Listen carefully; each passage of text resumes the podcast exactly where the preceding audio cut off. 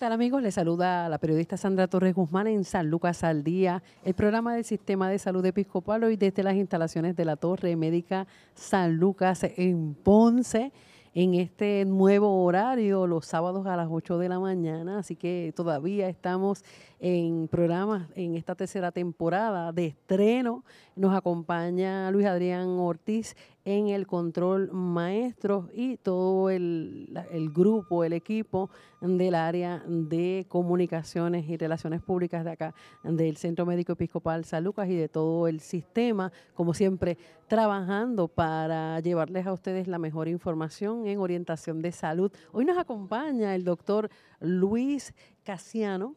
Él es psicólogo clínico del Centro de Salud Conductual San Lucas. Le damos la bienvenida. Saludos, doctor. Saludos, Sandra. Un placer estar aquí contigo y un saludo muy particular a todos los espectadores a través de las redes sociales y los radioescuchas.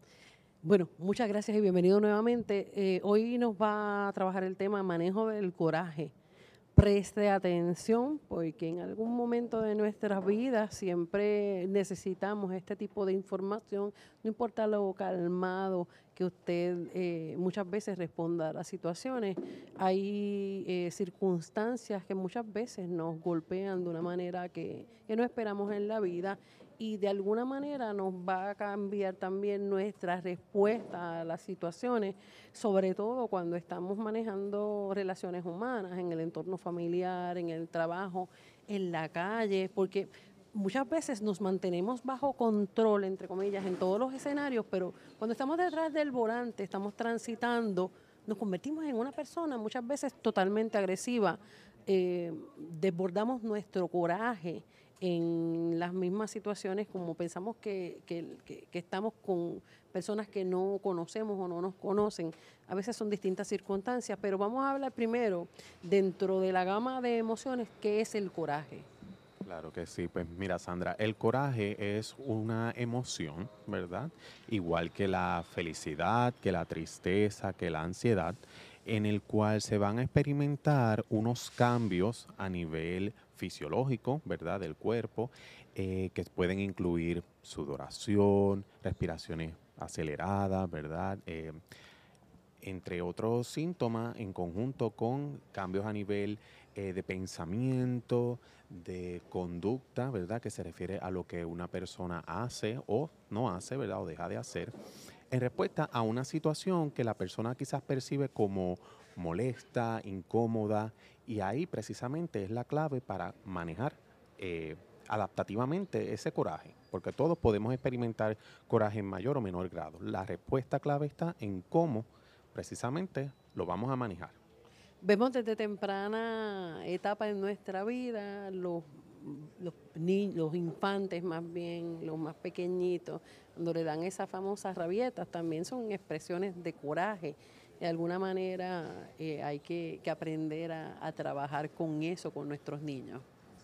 Definitivamente, y qué buen punto trae Sandra, porque esas respuestas emocionales que vamos viendo a través de una temprana edad pueden ser eh, producto de factores eh, genéticos, ¿verdad? Hereditarios, y también sobre todo factores aprendidos del modelaje, ¿verdad? Cómo ese niño, esa niña ha, aprendido a responder desde una temprana edad a través del modelaje de padres, amigos, familiares, ¿verdad? A cómo expresar el coraje, ¿verdad? Así que a lo largo del ciclo del desarrollo de la vida, pues ese individuo se puede enfrentar a distintas situaciones que lo van a predisponer en mayor o menor grado a cómo va a responder ese coraje. Y sin lugar a dudas, si podemos empezar a más temprana edad, desde más pequeñitos a manejar ese coraje, pues va a ser una pieza clave para más adelante en la vida, sobre todo en los estresores diarios, en la adultez.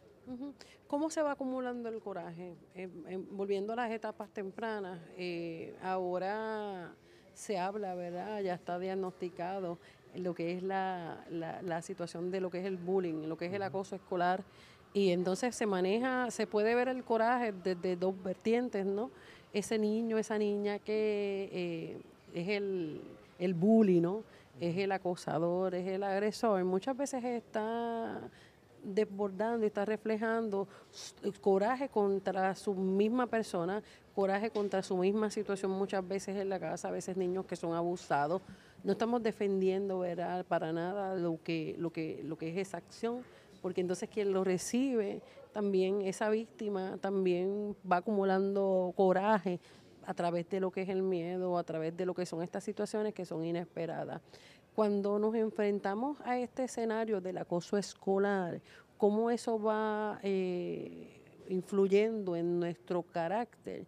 A, tiempos más adelante, ¿verdad? en etapas más adelante, en, lo, en cuanto a lo que es nuestra respuesta al coraje. Definitivamente, esa respuesta que se dé en esos primeros años, ya sea en la etapa de niñez temprana, adolescencia, ¿verdad? Que muchas veces em, concurre con manifestaciones como lo que es el acoso escolar, es vital, es determinante desde el punto de vista de cómo le enseñamos a ese individuo, a ese adolescente, a ese niño, esas estrategias adaptativas para manejar ese coraje, ¿verdad? Y sobre todo la facultad o el poder o la autoridad que tienen los distintos directivos escolares, las distintas eh, autoridades escolares, maestros, encargados, consejeros, directores y hasta los mismos padres para prevenir el acoso escolar desde sus manifestaciones tempranas e intervenir apropiadamente para evitar que precisamente desencadene en problemas mayores, ya sea desde ese entorno, ¿verdad? O en etapas posteriores en la vida. Hay otras circunstancias que son externas, ¿no? Pero que influyen, van desarrollando también ese carácter, que son ambientes de, violencia. En otros escenarios, en el principal, que es, es el hogar, ese niño que es testigo silente de muchas veces contra el maltrato de, su madre, ¿verdad? Este, eh, a veces viene de las dos vertientes, ¿no? Parejas que son, son agresivas, ¿no? Y los niños pues e, experimentan ese tipo de escenario, niños que también son víctimas de abuso dentro del hogar. Eso también son situaciones que marcan y nos van llenando. Yo digo que el coraje eh, nos va llevando como una bomba de tiempo. Y entonces a ese punto vamos a trabajar ya en breve. Sí, definitivamente. Cuando hablamos de eh, la expresión del coraje, como bien menciona Sandra, es un asunto multifactorial, ¿verdad? Tenemos el asunto quizá de la influencia en el entorno escolar, en el ambiente comunitario, ¿verdad? El ambiente intrafamiliar dentro del hogar. También hay, pudieran haber eh, expresiones o predisposiciones eh, genéticas hereditarias, ¿verdad? También. Así que todos esos factores dentro de que se configuran dentro de cada persona pues pueden hacer la diferencia en cómo se va a expresar el coraje, ¿verdad? Y en qué grado. ¿Verdad? Es como ese, me gusta usar mucho la analogía de ese switch de la luz, ¿verdad? Cómo, cómo se prende ese, esa luz. Asimismo, también puede ser esa manifestación de, ese enojo de esa persona. Nos hablo de situaciones que son hereditarias. Eh, hablamos de, la, de las circunstancias que nos afectan ¿verdad? En, el entorno, que nos afectan en nuestro carácter, que van también desarrollando en nosotros una respuesta equivocada ¿verdad? A, las situaciones que nos pasan a todos en la vida eh, a través de lo que es el coraje, lo que es la ira. Pero entonces hay otro tipo de diagnósticos clínicos eh, dentro de lo que es la psicología, la conducta humana, que pues nos predisponen a tener tal vez una respuesta y una, unos episodios de coraje mucho más frecuentes que tal vez una persona que no, tenga ningún tipo de, trastorno. ¿Cuáles serían esos trastornos eh, a nivel de la conducta humana que ya nos predisponen al coraje? Muy excelente pregunta. Dentro de la psicología clínica y la psiquiatría tenemos, por decirlo así, esta amplia gama o sombrilla de, los trastornos que muchas veces catalogamos dentro del eh, pobre manejo de control de los impulsos, ¿verdad? Entre ellos se encuentra, por ejemplo, el trastorno intermitente explosivo, en el cual a la persona se le dificulta controlar esos, por decirlo así, arrebatos de conducta o de coraje, ya sean verbales o físicos, ¿verdad? Pueden ser contra la propiedad, contra otra persona.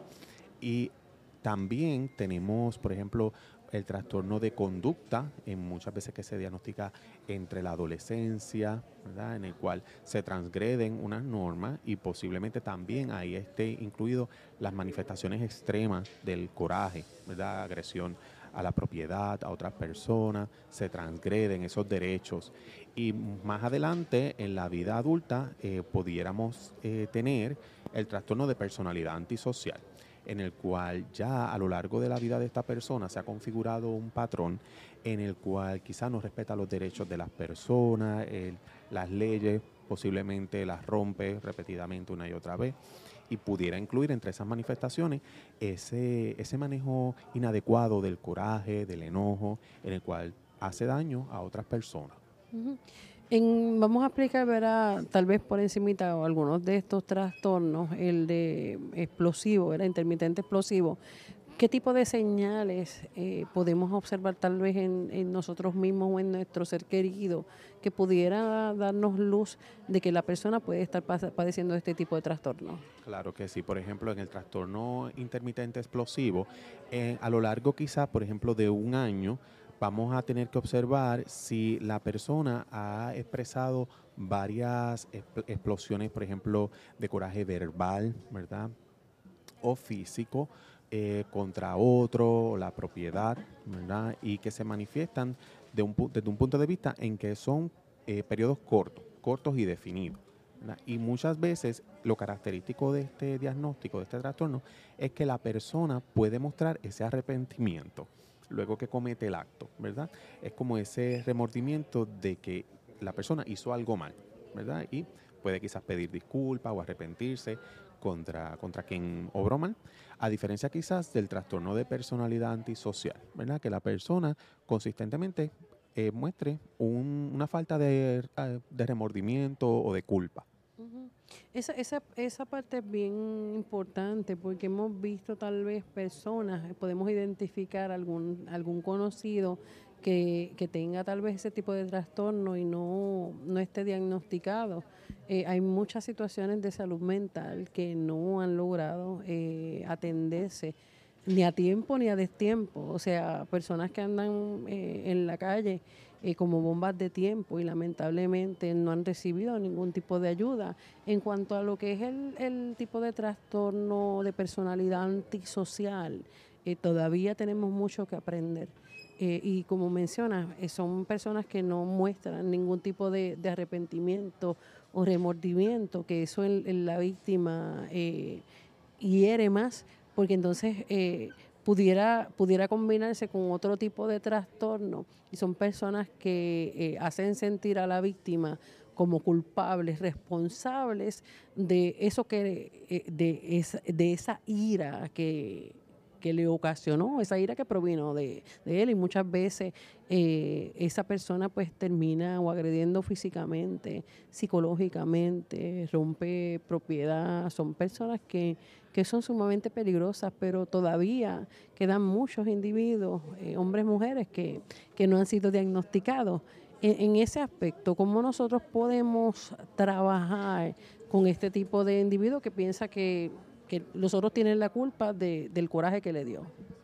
Definitivamente es un reto, ¿verdad? Porque quizás lo que más caracteriza eso es, precisamente esa falta de introspección en el cual la persona piensa que está bien, los demás son los que tienen el problema, pudiera reflejarse mucho esa falta de remordimiento de la persona, así que el, el llevarlos a que quizás inicien ese proceso de introspección, pues puede tardar, ¿verdad? Pues, pues un proceso continuo y sobre todo que permanezcan en el proceso psicoterapéutico, ¿verdad? Eh, eh, proveyéndole algunas herramientas, algunas destrezas de cómo lidiar en el día a día de una forma más adaptativa, pero sabemos que al, tratarse de ya un trastorno de personalidad antisocial, pues es parte de, cómo se configura esa personalidad de, ese individuo. Así que sin lugar a dudas, pues el proceso pues, puede ser un poco más tardado para, para llevarlo a ese, camino.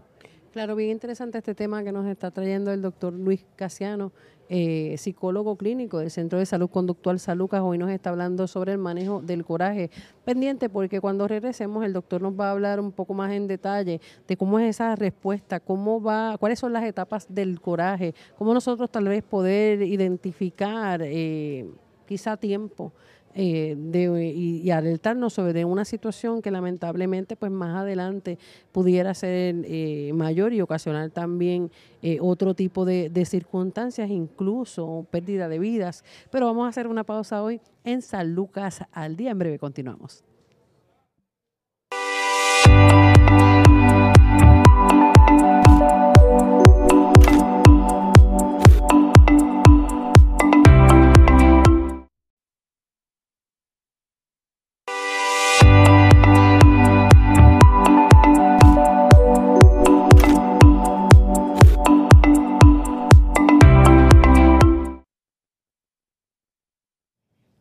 Continuamos en San Lucas al Día, el programa del Sistema de Salud Episcopal. Hoy desde las instalaciones de la Torre Médica San Lucas conversamos con el doctor Luis Casiano Guió, eh, psicólogo clínico del Centro de Salud Conductual, que nos está hablando sobre el manejo del coraje. Doctor, vamos a ir un poco más a fondo ah, en cuanto a lo que son las etapas del coraje. ¿Cómo nosotros podemos identificar el coraje más allá de ver a alguien con el, rostro ya sudoroso, eh, con unas facciones muchas veces que meten miedo? Eh, y, pues lamentablemente vemos el coraje cuando la persona va para encima de ti o te agrede ya. Eh, ¿Cómo nosotros podemos ver y, e identificar lo que son las etapas? Claro que sí.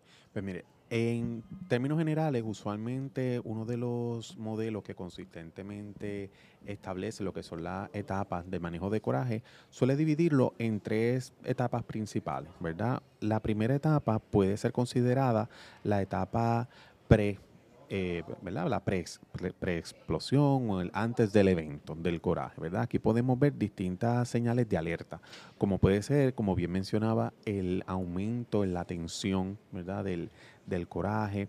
Puede ser que la persona ya esté acumulando ese, ese grado interno de, energía, de tensión, algún evento que le haya pasado, ya sea en distintos escenarios, en el hogar, en el trabajo.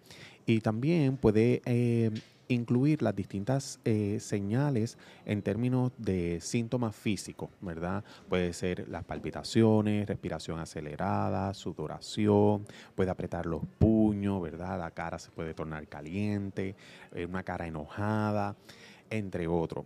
Asimismo también puede aumentar lo que es eh, a nivel cognitivo de los pensamientos, ese aumento del diálogo interno negativo, ¿verdad? Que son los pensamientos que quizás van añadiéndole como leña al fuego, ¿verdad? De que, por ejemplo, la persona puede pensar, esto no se va a quedar así, ¿verdad? Eh, de alguna manera yo tengo que hacer justicia, entre otros pensamientos que definitivamente no ayudan en el, en el proceso. Luego puede venir la fase, la segunda fase, que es la fase de explosión, ¿verdad? ahí es quizá la manifestación más directa del coraje. Ahí es nos referimos sobre todo en términos de la conducta, lo que la persona hace para expresar su coraje, ¿verdad? Que puede entonces las manifestaciones negativas y no deseables extremas, ¿verdad? Ya sea agresión a otras personas, incluso hacia, sí misma, por no quizás saber cómo manejar adaptativamente ese coraje, daño a la propiedad. Y luego puede venir la etapa post-explosión del coraje, que en la gran mayoría de las personas eh, puede incluir esa fase de, arrepentimiento, ¿verdad? En el cual la persona entonces eh, puede entrar en un proceso de reflexión sobre lo que hizo, eh, lo mal quizás que, actuó y cómo quizás eh, lo enmendaría en un futuro. Puede haber distintos escenarios y niveles de coraje. Hay personas que, hay, situaciones que la mayor parte de la gente entendería de, de, que pueden dar coraje, ¿no? Situaciones que son colectivas, eh, como lo que nos está pasando, eh, este intenso calor, las interrupciones en el servicio eléctrico, pues eso va, va como que caldeando un poco los ánimos.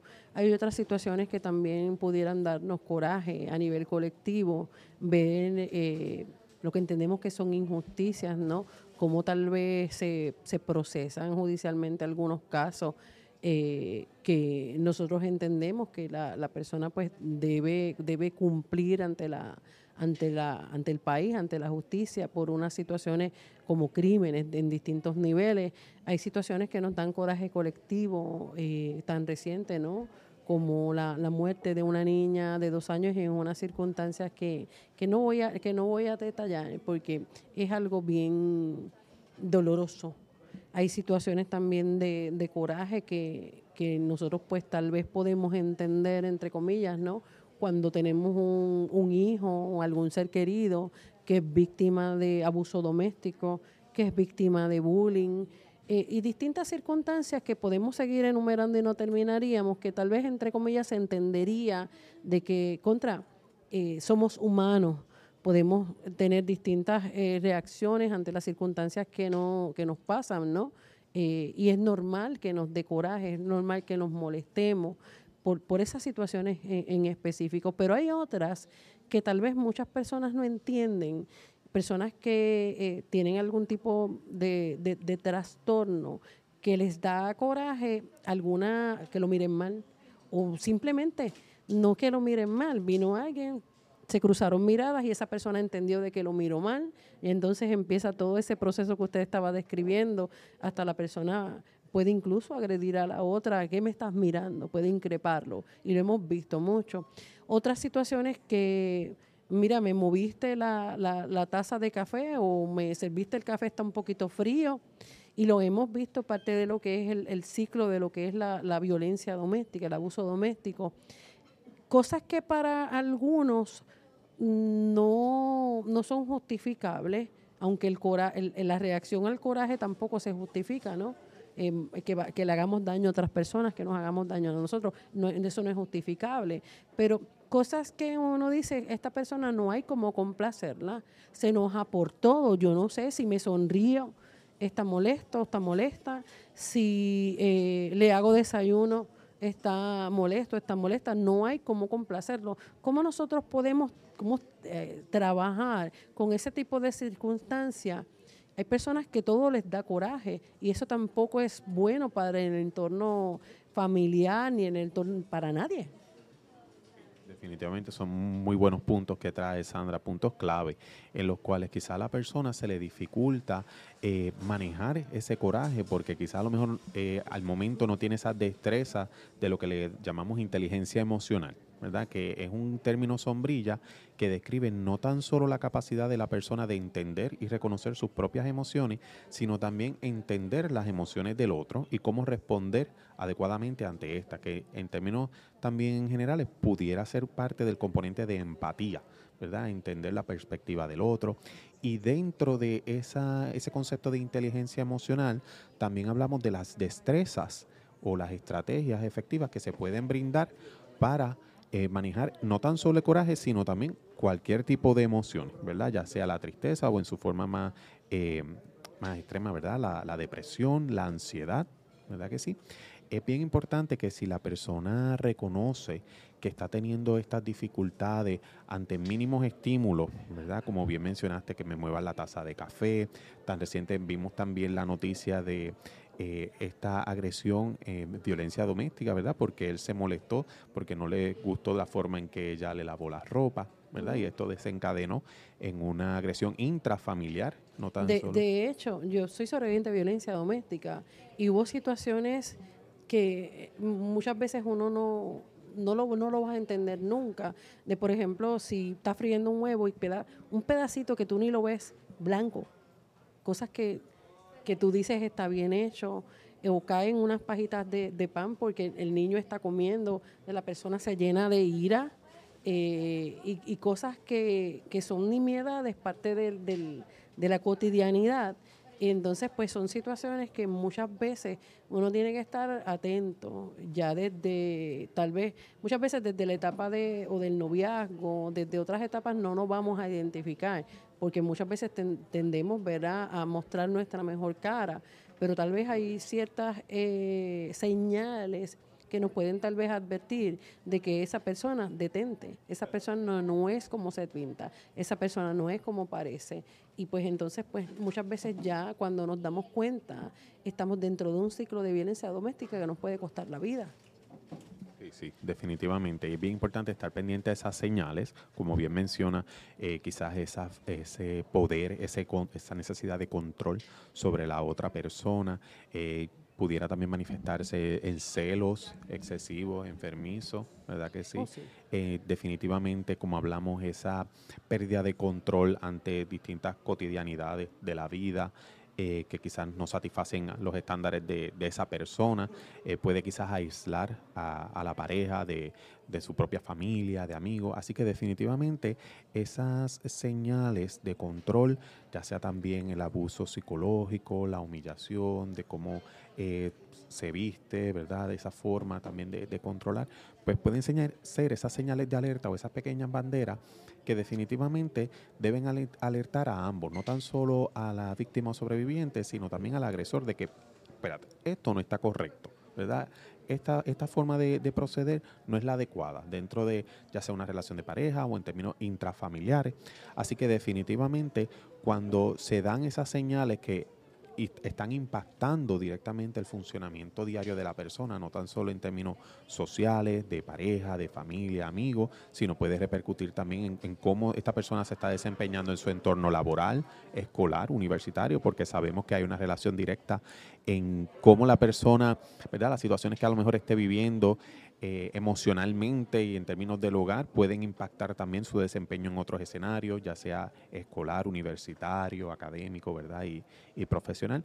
Así que en ese momento es bien importante tratar de empoderar a estas personas, ya si usted conoce un familiar, amigo, conocido, a que busque ayuda, ¿verdad? Ese es el mensaje también principal dentro de ese proceso de terapia psicoterapéutico con un profesional dentro de la salud mental, de la conducta humana, que le pueda brindar esas estrategias, esa, esa forma adecuada de cómo responder ante estas distintas manifestaciones del día a día y definitivamente expresar adecuadamente su coraje y cualquier otra emoción. Claro, siempre se nos ha dicho de que cuando llegamos a la casa uno tiene que dejar fuera todas las situaciones que pasó en el trabajo, que pasó en la calle y viceversa. Que cuando llegamos al escenario laboral debemos dejar a un lado las cosas que vivimos en, la casa.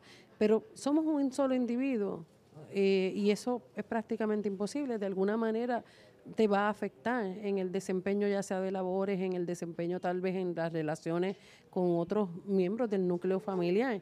Eh, hay un caso de tantos que podemos mencionar, de eso que usted eh, estaba hablando, eh, sucedió no hace tanto, hace años, en años recientes, un guardia de la cárcel de Guayama fue y asesinó a su compañera consensual en Santa Isabel, regresó al área de trabajo, asesinó a otro compañero de trabajo y luego fue, creo que a Patillas y asesinó a, su vecina porque tenía problemas, algo así con la colindancia. O sea, es un escenario tétrico, es un escenario desgarrador pero no podemos separarlo a las situaciones de ola de violencia que estamos viviendo eh, a nivel mundial, a nivel de país. O sea, y todo empieza con el manejo eh, adecuado del coraje, cómo nosotros podemos aprender a identificar esas, eh, esas señales que nos pueden ayudar mucho a salvar nuestras vidas, a salvar las vidas de otros y, y por qué no, todo también eh, comienza con una buena atención. Nosotros poder llegar ante un especialista para poder tener ese diagnóstico. Y si la persona no quiere ir, existe una ley que es la 408 que nos faculta entonces a nosotros trabajar las situaciones por el bienestar del paciente, por el bienestar de esa persona como el bienestar de su entorno familiar. Sí, definitivamente, Sandra, y muy buen punto que toma. Hay mecanismos, ¿verdad? Que si la persona entonces no está del todo muy receptiva a recibir esta ayuda, este tratamiento y ya le está ocasionando estos problemas en el entorno familiar, laboral, existe el mecanismo de la ley 408, que es la ley de salud mental de Puerto Rico, que mediante una orden de tribunal de un juez o jueza del Tribunal de Puerto Rico, eh, de alguna forma eh, obliga ¿verdad? a esta persona a recibir ese tratamiento compulsorio. Y no estamos hablando solamente en términos de hospitalización aguda, ¿verdad? sino también en algunos casos de esta continuidad en el tratamiento ambulatorio, ¿verdad? en las visitas de las oficinas médicas con su especialista en salud mental. Claro, vamos a hacer una pausa, estamos a tiempo. Luis Adrián Ortiz que es nuestro director técnico, acompañado de Laila Velázquez y Kimberly, y por ahí está también Darisabel Texidor, tenemos a Frances Velázquez, parte de este equipazo de comunicaciones eh, y relaciones públicas del Sistema de Salud Episcopal San Lucas. Vamos a la pausa. Cuando regresemos, el doctor eh, Luis Casiano nos va a dar eh, algunas herramientas para aprender a manejar el coraje.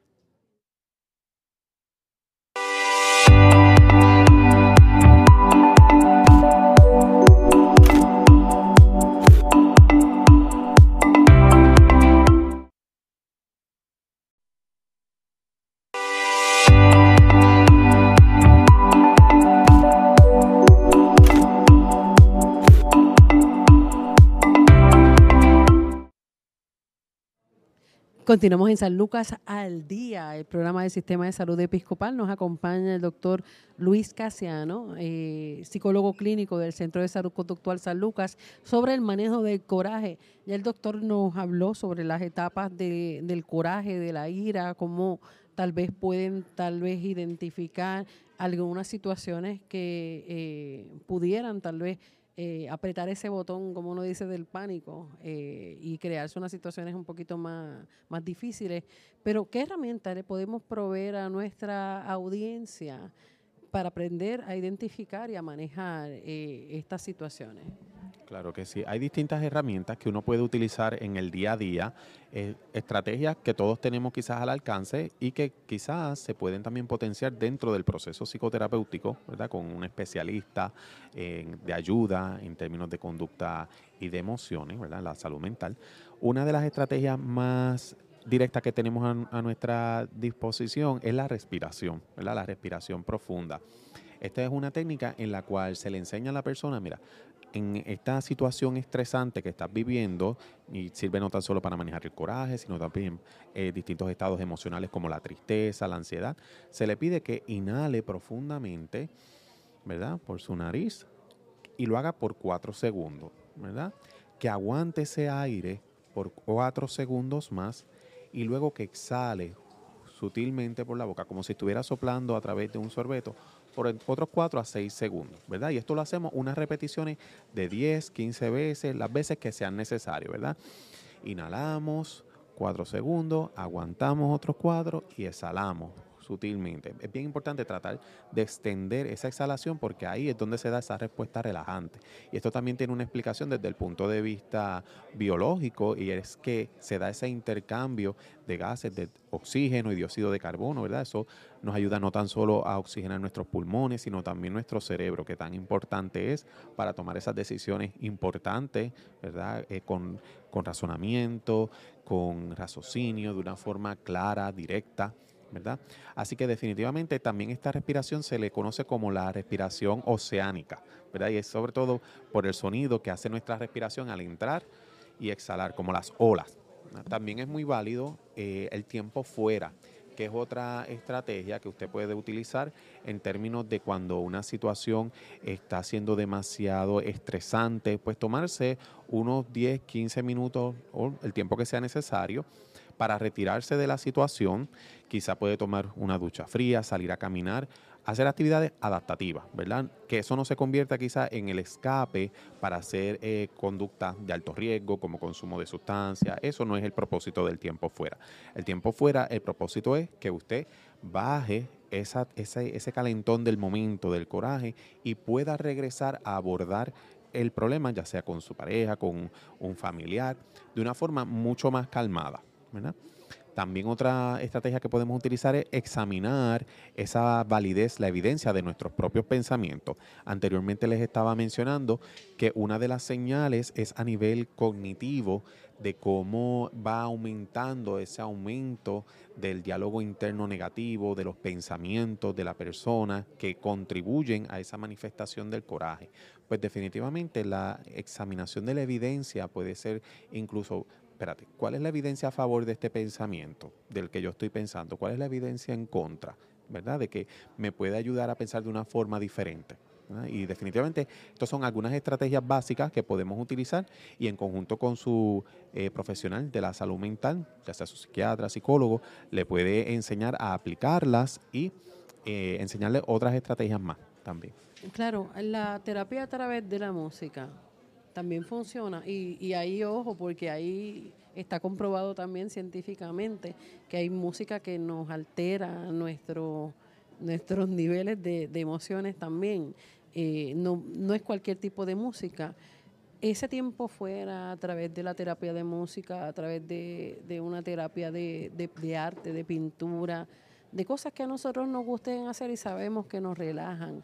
¿Cómo puedo, podemos también eh, incluirla en, toda esta estrategia que nosotros mismos vamos a armar, porque ya nos conocemos, sabemos cuando el ambiente está caliente y yo no quiero pues, pasarla mal ni que nadie más la pase mal.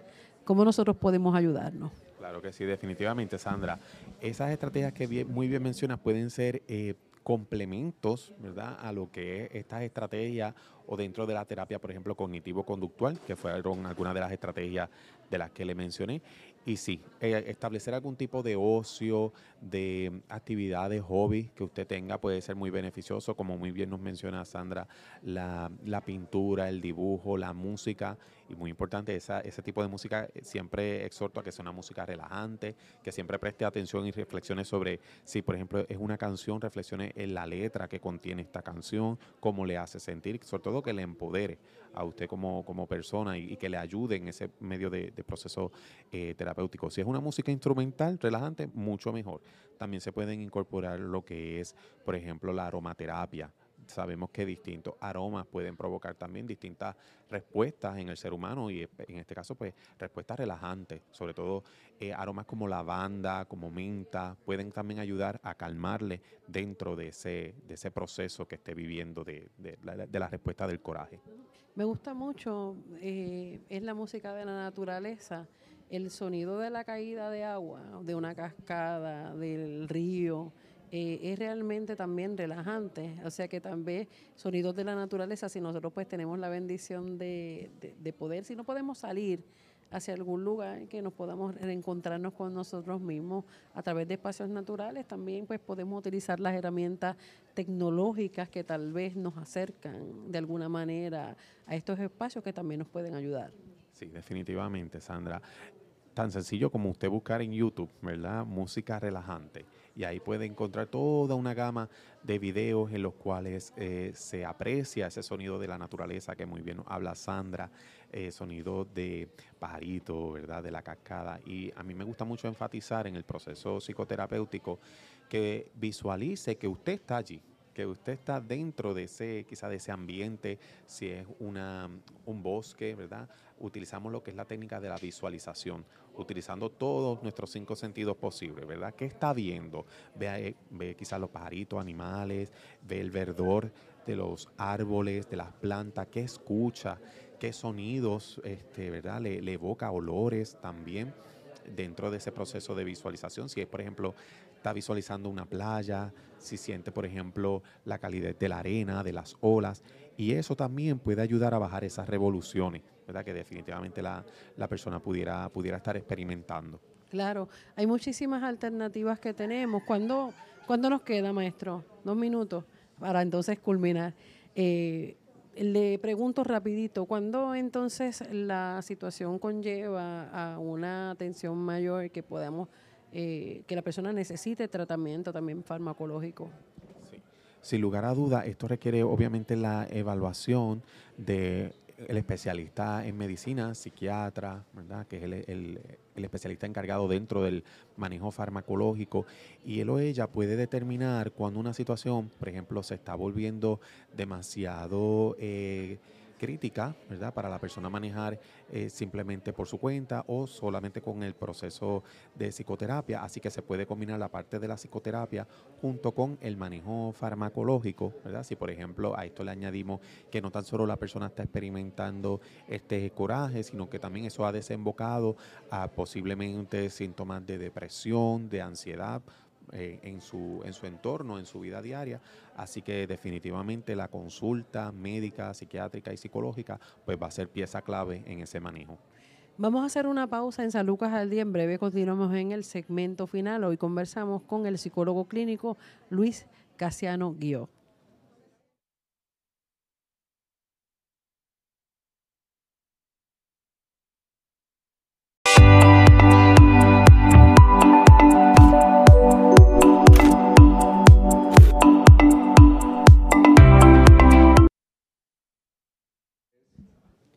Continuamos en el segmento final de San Lucas al día, hoy desde las instalaciones de la Torre Médica San Lucas en Ponce y conversamos con el psicólogo clínico Luis Casiano Guió.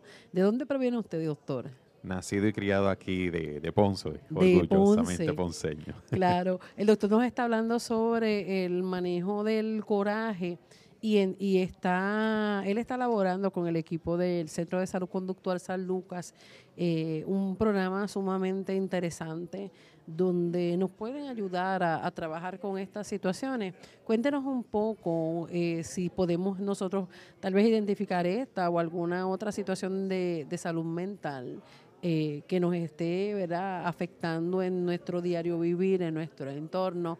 Ahora mismo hemos pasado por muchas situaciones como país, como familias, como individuos, que siguen aumentando esa carga emocional, como nosotros a través de este programa podemos tener la oportunidad de aspirar a una mejor calidad de vida.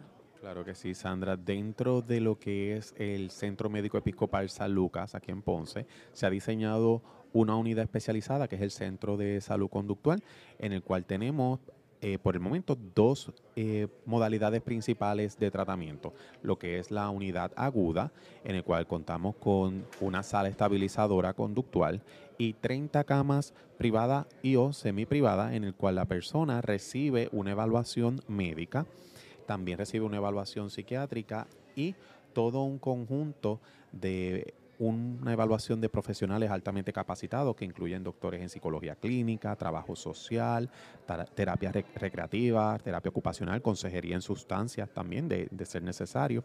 Y luego que hacen esa evaluación comprensiva de este paciente o de esta paciente, eh, se determina si se beneficiaría de ese proceso de hospitalización aguda que le permita restablecer ese nivel de funcionamiento, ¿verdad?, que tenía antes quizá de la crisis o de la emergencia, en el cual la persona pues, va a estar hospitalizada unos días que determine el conjunto de médico psiquiatra y junto con el equipo evaluador para que la persona luego pueda regresar a su entorno y ser eh, funcional, ¿verdad?, de retomar su vida, retomar sus metas. El otro programa que tenemos, que está aquí en la torre médica, es el programa de hospitalización parcial, en el cual la persona acude a sus terapias durante la mañana, compuesto también por un equipo altamente capacitado que incluye psiquiatras, trabajadores sociales, psicólogos, eh, terapista eh, recreativo, ocupacional, enfermero, entre otros. Y luego en la tarde regresa a su hogar para hacer sus distintas actividades. Luego al otro día se repite quizás el mismo eh, la misma dinámica hacía en un promedio aproximado de 3, 5 días, ¿verdad? A 10, dependiendo de, la evaluación caso a caso. ¿Qué seguimiento se le da a ese paciente? Sí, ese, ese caso, ¿verdad? Siempre, o ese paciente, siempre, siempre se le da un seguimiento desde la entrevista inicial hasta el seguimiento con los distintos eh, especialistas eh, que componen el equipo multidisciplinario, donde se identifican esas situaciones, esas eh, conductas que pudieran poner en riesgo a esta persona. Y sobre todo esas estrategias que le queremos facilitar para prevenir ese deterioro y sobre todo empoderar a la persona. También recibe, por ejemplo, esta evaluación no tan solo con psicólogo y psiquiatra, sino también con especialistas en trabajo social que también identifican esas necesidades sociales para la reinserción exitosa de esta persona en su, en su entorno diario. La persona tiene que sacar cita o si se siente muy mal puede llegar hasta allí puede llegar directamente desde allí, ¿verdad? Lo que le conocemos el famoso walking. este, también recibimos eh, referidos de especialistas, de psicólogos, ¿verdad? O de trabajadores sociales de distintas agencias de, aquí del sur de Puerto Rico y de distintas partes de Puerto Rico. Así que sí, eh, siempre estamos ahí a la mejor disposición. Agradecida de su tiempo, doctor. Claro que sí, agradecido de esta oportunidad y siempre se puede comunicar a nuestro centro de salud conductual al 787-625-1430 y ahí gustosamente un equipo altamente especializado y humano ¿verdad? Le, atenderá. Bueno, gracias nuevamente, doctor. Es la primera vez que está con nosotros en el programa. Esperamos tenerlo eh, con mayor frecuencia, al igual a que allí todos son buenos. Son muy buenos. Gracias, doctor. Bueno, hasta que esta edición de San Lucas al día, recuerde que tiene una cita con nosotros los sábados a las 8 de la mañana a través de Radio León 1170 AM, Radio León 1170.com. También puede eh, acceder a la red social de Facebook y eh, escuchar y compartir este programa cuantas veces desee. Bueno, hasta la próxima edición. Bendiciones.